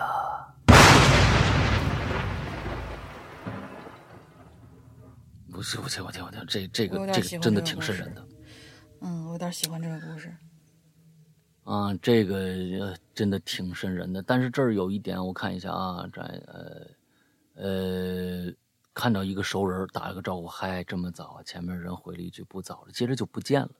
张明呆呆的看着这一幕，疯狂的大笑着，冲向窗户，跃起，跳了下去。你看啊，嗯，这儿我们要着重的看一下。这里边有一些隐隐隐藏的一些东西，挺挺牛逼的。嗯，这个空调的问题，还有这个这个地方，他看着一个熟人打招呼。最开始他在梦里的时候，他是那个被打招呼的人。他说不早了的那个人，发现他在梦里。这就是一个，就是这房子还还敢租，也就是每一个都陷入这个循环。那个不管不管。我们先先把最最基本的逻辑捋捋清楚啊，就是说，这个他打完招呼，张明呆呆的看着这一幕，疯狂的大笑着冲向窗口，跳下去了。也就是说，张明自己跳下去了，在楼下那些人说的话都是他跳下去以后。我我是我是这么想的，就是说每一次你看，就是早上是别人跟他打招呼，到了到了。过了一会儿的时候，是他跟别人打招呼，相当于是他的出现解救了前一个被困在这儿的灵魂。然后，如果说有人，呃，如果说再住进来一个人的话，才能让他醒过来，就是出了这个循环。他都死了，怎么醒？就是他一他在他在结尾一直说：“我怎么醒不过来？醒不过来。”其实说的不是说，呃，离开这，呃，不不是说他真的是。从梦里醒过来，而是从这个循环当中出来。他被困在这个，相当于是一个结界。他每天在不断的证明自己到底有没有醒过来，然后一直在说：“哎，我怎么醒不过来？醒不过来。”直到有一个新的人进来住进来，然后走一遍这个流程。比如说早上起来，他去问那个人：“哎，呃，那个时间这么早啊？”或者说啊，对方回一句“不早了”。之后下一个人跳下去，他才能被解，就是他才能离开。嗯，对对，我我刚刚突然就是说得通，对对对对，突然就是这样的一个一一一个一一个逻辑联想。这个故事如果再扩展一下的话，是一个能扩展出一个挺大的一个好玩的故事的一个基础。是这这挺好。嗯，这个这个挺好，这个能够啊，单秋生这个故事是你写的吗？还是你抄别人的？这个嗯如果你自己写的没关系，就但是如果说是挪过来的一个故事，请记住啊，所有人都记住，一定要注明出处。对啊，对但是如果这是你自己写的话，那我觉得哎，这故事真的能扩展出一个非常非常棒的一个大故事来。那这里边其实就能有三波人，甚至四波人的出现，这里面就有四层空间出现，啊，三最少三层空间哦，四层，绝对有四层空间可以出现。是第一个是梦境空间，第一个是梦境空间，第二第二层是这个做梦的这个人的空间，做梦这个人这个并不是人，他已可能也是鬼了。鬼为什么不能做梦？鬼可能也能做梦，这是第二层空间。第三层空间是之前死的那个人的空间，之成之前死的那个人的空间。第四层空间是一个现实空间，就是说又来了一个住户，一共是四层空间，是能够把这四层空间交织在一起，让人开始觉得这四层空间完完是一个连续空间的话，啊，让人觉得这四层空间是连续空间，呃，是在一个时间段上的一个连续事件的话，哎，他们之间互相有关系的话，觉得这几个这这三个人，呃，是是在现实生活当中的人的话，那就成功了。但是最后破抽丝剥茧，最后发现其实这是已经前面两个人都已经死了，而最后一个人是活着的人。他慢慢发现了这故事里边的一些，嗯，就是整个的一些门门道道。哎，这这能能够串起来的话，是一个非常好的一个故事。嗯，当做嗯素材收集起来吧我觉得，呃是不是可以搞一个鬼影重重之类的东西？嗯，咱咱也搞一个叫什么《盗梦人间》就就就那种感觉的东西。对对对对，嗯，我觉得挺好，这这嗯真的是很有很有趣，这角度非常非常的好，而且它里边很多的那个让我特别想到了，就是拍这种非常诡异、完全没有逻辑啊，完了之后就是这种片子的一个大师啊，大卫林奇。大卫林奇，嗯如果大家知道的话，啊，他有很多的片子，比如《妖月荒踪》，它里边的那些恐怖点啊，真的是随时来，就是它那个恐怖点是真的没法让你准备的一些恐怖点，《妖月荒踪》啊，《穆赫兰道》啊，还有当年八十年代末的时候有一个美剧，这个美剧变成了美剧美国的这个电视剧里边的一个传奇性的，当时万人空巷看这个美剧，但是大家都看不懂，还 还他妈看这个这个美剧啊，就是一共拍了。呃，连续拍了两季，一共三十三集，我记得。完了之后，又在二零零几年，零七年还是零八年拍了拍了第三季。第三季的口碑一般，但是呢，这个名字是一定大家中间还拍了一个电影啊。这个这个电视剧的名字，大家很多人可能都知道，叫《双峰》。双峰的这个电、这个这个电嗯这个电视剧，大卫林奇其实他是开山之作，倒也也也不算开山之作，以前还有之前还有橡皮人啊什么之类的很多的，就是他的那个恐怖的描述方式，实在是太让你觉得。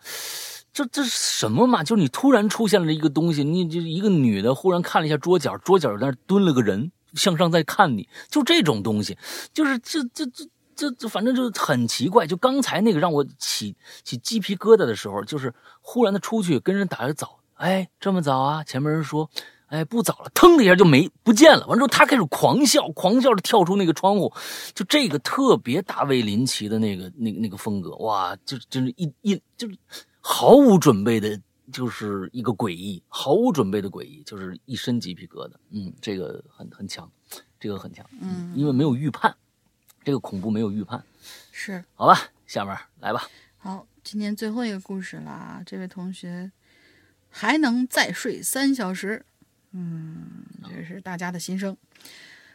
这他的这个是搬运的故事，摘自酷我电台的灵异事件部，不是不知道让不让说这名字啊？应该可以。灵异事件部也是一个我们以前挺挺很有名的一个同行。呃，名字叫做《废弃楼梯里追赶我的女人》。事情蓝是色骷髅，红色绣花鞋，色绣花鞋啊，这个那，嗯这名字非常直给。对对对对对，事情是这样的，我们家周围有一片空地，零零散散的。我这栋楼有十九层。我下了晚自习，跟同学们吃完夜宵回家，已经快两点了。整个人本来就昏昏沉沉，提不起精神，我就像个僵尸一样往家里走着。这时候路过一片一下雨就会泥泞不堪的空地，又拐过一堵矮墙，就是我家。这个时候就能看到我家那栋独立单元楼了。我照常拧开楼下的铁门，走进电梯间。左边两台电梯的 LED 屏幕居然一片黑，下面的隔离开关都已经被隔掉了。哎，隔离开关是什么意思？不知道，已经被隔掉了。通常这种开关啊，只会在电梯修理的时候才会用特殊钥匙拧掉。我心里不由得咯噔了一声。这首先大半夜的怎么会修电梯呢？其次，我家住在十七楼，雨夜让我爬楼吗？不巧的是，我那个时候胆大到想，他他这有个形容词叫胆大到想吐，想都没想啊，就往旁边黑洞洞的应急楼梯口钻过去了。好像自从我搬来开始，我真没记得有两部电梯同时停用的情况。所以可想而知啊，楼梯就是废弃的。三层以上的住户会去走漆，会去走漆黑一片那窄的呀。呃，三层以上的住户会去走漆黑一片窄的要死的楼梯，那简直就是有病。这种楼梯就跟金字塔里通往法老密室的甬道一样窄，无限密封，无限向上，各种涂鸦，什么这儿画个眼睛啊，这儿画个。涂满血丝的脸呢之类的，各种杂物还夹杂着一些难闻的死猫死狗呃死死猫死老鼠的味道。因为没有住户缴纳物业费，楼梯里唯一的光源就是“紧急出口”四个字。我就这样往上走着，借着每一处出口处“紧急出口”那四个字发出的微弱的光，直到走到了第十二层左右。啊！我几乎已经麻木了。过了一个普通的拐角，突然我炸起毛来，脑袋轰的一声，因为刚刚在黑漆漆的角落里头，似乎是站着一个人，而且我当时差点就撞上了他，因为走到十二层，我的双脚已经机械的摆动。双脚一直机械的摆动，根本停不下来，就差四个台阶我就撞上那个人了。我呆立在原地，用眼睛看前面那个人，长发披肩，后脑勺上隐隐的有一个大发卡，轮廓上面看，似乎是穿着裙子，是女的。有一个只能容得下一个人过的楼梯，呃，在一个只能容得下一人过的楼梯。四级台阶以外的女人，呃，他这断句好奇怪，是个女的，在一个只容得下一个人过的楼梯里，四级台阶以外的女人，她干嘛站着？嗯，好吧，我发现她正在向上走，因为我看见她看到了她的脚后跟，但是待了十多秒，我心里也发毛。我心说：“你倒是走啊！”可他就是那样背对着我站着一动不动。我只能说了一句：“啊，麻烦让一下。”刚说出没几个字，我就一步往上跨，本来打算利用仅有的缝隙挤过去的，但是突然又出现了不可思议的一幕：我发现那个女的几乎跟我的步调一模一样，一样的节奏，一样的出腿往上。也跨了一步，我又往上跨了一步，他也往上跨了一步，我们之间的距离没有缩短，依旧是四个台阶。终于，我感觉到自己的腿开始发抖了，但可怕的事情还在后面。我因为没有收住后腿，抖抖的后腿，什么叫抖抖的后腿？抖抖的后腿跟前腿就踩在了台阶，什么？抖抖的前腿跟着抖抖的后腿跟着前腿踩在了台阶上。呃，往下念吧。这是几个意思？嗯，抖抖的后腿跟着前腿踩在了台阶上。这个女的也不紧不慢的抬起了后腿，跟上迈出的前腿。我不受控制的又伸出腿，慢慢的连续跨上两步，而她也同步的连续跨上了两步。我一步两级，而她也猛然一步两级，整个人还跳了一下。我跟他仍旧相差四个楼梯。我终于受不了了，用着全身的力气大吼了一句：“我说你是不是有病啊？”估计整栋楼都听见了。吼完，我感觉自己好像胆子也大了不少，就用最快的速度往上冲。跑了几步，我就后悔了。他虽然像镜子里的我，我与他虽然保持着四个台阶，但是后面有几步冲刺，我们缩小了半级左右的距离。没拉近的时候，我看这女人比较模糊。拉拉近了半级，那悠悠的紧急通道的绿光帮了我一个大忙，我吓得开始全身发抖了。我要去更好光线的地方去确认一件事儿：如果午夜有人站在楼梯里边，那一定是件恐怖的事。那么我要确认的是，是人都无法接受的事情。于是我慢慢的伸出了左腿，后退了一截。这个长发披肩、背对着我的女人也伸出了左腿，往下退了一步。我开始往下跑，发疯的跑，然后发出杀猪一样的叫喊声。你根本想象不到，余光之中看着一个背对着你、跟你同样速度倒退着往下飞快移动的女人的是什么样一种心情。我听着她的高跟鞋跟我的球鞋神一般的同步的声音，其中。夹杂着我的嚎叫声，直到我疯跑到了最后一级台阶，冲到了楼梯间广告栏处，终于有了微弱的日光灯。我鼓起勇气转过身。你一定还记得，我刚才要找有光的地方确认一件事儿，因为当时我在楼道之中隐隐约约看见之前那个女的发卡那儿有一点不对，那是一只。鼻子。啊，就应就是说，他应该是面对着他的，嗯，然后他头发垂下来，看见那上面好像凸起来的东西，以为是发卡，但其实是个鼻子，就头发全都挡在脸跟前，而在这个有光的地方，我终于确认完了。他的身体是背对着我，没错，但是他的脑袋确确实实的扭了一百八十度。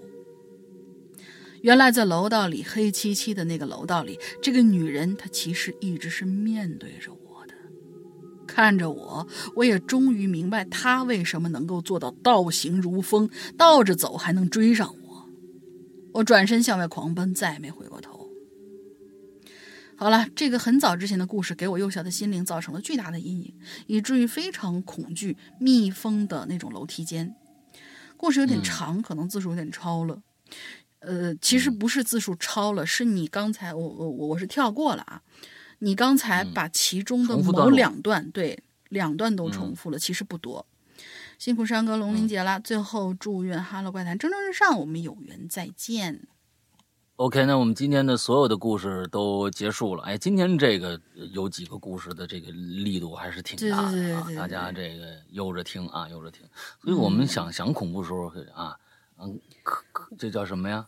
啊，可可可盐可甜是吧？我咱们这是可恐可可可可可什么可咸？不知道。嗯，这这反正哎都可以啊。大家这个按照咱们这个这个。观众的喜好来啊，大家觉得最近呢恐怖的少了，咱们就来点恐怖的。这个话题下个星期还有吗？嗯，确实是多出了几个，但是凑一期不够。不知道大家还有没有就是有有有一些想法，或者说你在哪儿看到了曾经以前听过一个让你阴影很深的一个故事，还可以再写。我估计还能够再凑出一期，因为确实没有读到的稿子还有一些，嗯，还可以再留一留。嗯，大家加油加油吧！那个，嗯在我们这个口子先不封，我们再做一期恐怖好的好吧？完了之后还是百鬼夜行的这样的一个主题啊。就怎么也得凑三嗯期。OK，那就大玲说一嗯啊，说一下这个呃进群密码吧，QQ 群的进群密码。QQ 群进群密码，今天我们第一个故事，文艺怪咖他第一次看到了几团儿半透明的气体。那气体呢是嗯白色的，但是白色的气体嗯冒着什么颜色的光？这都什么问题？这这啊，对，就是这很很什么颜色的光？三团白色的气体是啊冒着什么颜色的光？OK，就不太吉利的一个颜色，反正是。啊，好吧，好吧，嗯嗯、大家回答一下这个问题啊啊，赤橙黄绿青蓝紫什么这呀啊，嗯对，最后呢，还要跟大家说一下我们的会员的服务啊，我们会员服务呢只在我们的 APP 里边有，所以呢，大家就要去下一下我们的 APP，APP 呢在苹果、安卓都有我们的 APP，名字叫做《鬼影人间》，还是之前的那个名字，还没改名呢。完之后呢。安卓请注意，呃，安卓的那个因为商城实在是太多了啊，各种各样的，我们也不可能把所有的商城都上架，所以呢，就是说先用你的手机在官方的手机官方的这样的一个 A P P 的这个商城里边先搜一下有没有我们的 A P P，如果没有，一定请去下载一个叫做豌豆荚的这样的一个商城。这个商城呢下载以后，完了之后在里边搜索“归隐人间”就能搜到了。有很多的可能这个竞争的关系，你们在那个啊、本自己的那个就是官方的应用商城里面根本搜不到豌豆荚，那其实你就直接在网页上搜索一下豌豆荚，直接下载安装就可以了。完了在里边搜索我们的“鬼影人间”就可以下到了。嗯，那个呃，接下来呢，进去以后呢，我们里边其实啊有很多免费节目，完了之后包括我们现在的在人间啊，就是奇了怪了，还有我们的榴莲都在里边可以免费的听得到啊，就跟其实现在大家听的这些平台是一样的。之后呢，呃，还有一些免费的故事啊，还有一些收费的故事。这些收费的单个的一些故事，比如说小故事几集的，还有一些长篇故事几十集的啊，都有单个的这种啊，也觉得好，那你就可以去相对来说就是购买。还有一个区区域叫做会员专区，在下面一个大的选项叫会员专区。呃，这个会员专区想成为会员，就是在这个地方了啊。每年呢只要二百三十八元，二百三十八元之后，完了之后，这个呃，这里面要跟大家说清楚一件事情啊，呃，这个我们的会员专区里面的内容和刚才我说的单个付费的那些内容是没有交集的。就是说，你即使成为了会员，外面单个收费的那些那些故事，还是要单个收费的，就是说还是要再付费的。所以这一请大家一定知晓，一定记记清楚。但是我们在会员专区里面为大家准备的这些故事是百分之八十是会员独享的，是一个嗯独享制的这样的一个会员。所以呢，就是说只有会员才能够收听。啊，永远也不会去免费，也不会去在其他的平台、任何平台呃放出百分之八十的节目都是这样。而且在会员专区里面，我们是日日更新，每天都有新节目呃更新上去，有很多的节目等着大家去听啊，有很多的故事等着大家听。那个比如说呃像管系列。现在管系列，还有刚才啊我们说的咒怨呐啊，刚才说的这个午夜凶铃啊，在里面都有。而且同时，请大家注意，最近呢，我们将会跟其他一些平台有个合作，我们在我们的我们自己的这个《鬼影人间》里面也会有，之后会有一个大的一个企划啊，在这里边呢，呃呃，现在去加我们会员的朋友啊，就会在这个企划也会包含在里边，嗯、是一个二十六个故事。组成的一个非常庞大的这样的一个故事群落啊，是一个嗯非常非常著名的恐怖小说家写的东西。那么，如果听过啊我们的这个过去的故事的朋友，一定非常非常喜欢他，认识他。呃，这个也算是中国恐怖第一人吧。啊，这这个我们的寻人启事，大家如果喜欢的话，那么哎呦 OK。这次在我们的故事群落里边，第一季啊，第一季放出的最后一个故事就是《寻人启事》的续集，而这个续集是专门为《归影人间》，也是我们《哈喽怪谈》的听众专门去写的，是你们专门为你们写的，因为作者知道你们非常喜欢这个故事啊，因为咱们其实《归影人间》过去的《归影人间》就是嗯，大家记忆最深的一个故事之一吧，就是这个寻人启事啊，三郎这个，确实啊，当时让很多人啊夜不能寐啊，他就觉得，哎呦，这个那好啊，那大大家这么喜欢，那我就专门为他写个序吧，因为这位作者呢，其实估计现在啊，大家很多人都知道是谁了，是吧？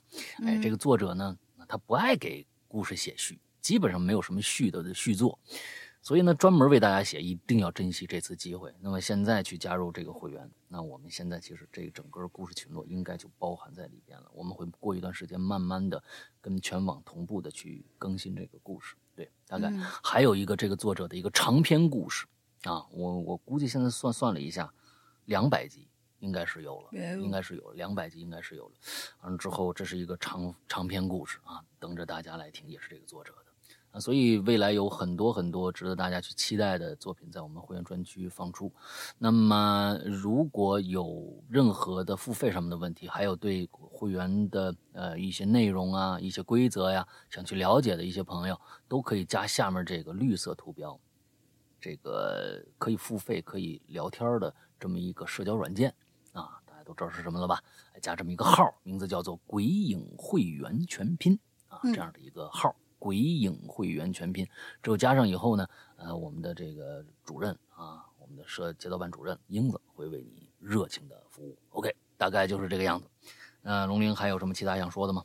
嗯，我们每次的这个进群密码呢，看你还真有想说的呀。有啊。免得你把我还想接一句，没有说免得你把我拉出去斩了呢，就是免得你把我拉出去斩了，所以我就憋点想说的，就是每一次我们的进群密码，其实其实有的时候会提一句，就是进群密码呢，其实是进我们 QQ 群的这个啊，呃，微信会员群呀，说了那俩字了，不好意思，那个绿色图标那个会那个是会员群，那个必须要通过加我们的客服，然后你买了会员以后，他会带你到群里面玩。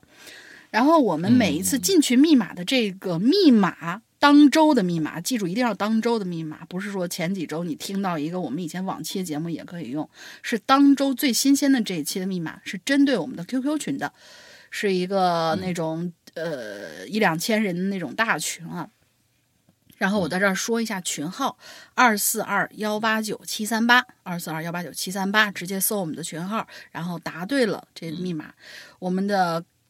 呃，客服姐姐会进行一个简单的验证考核，然后如果你通过了，你就可以到群里面跟大家一起玩了。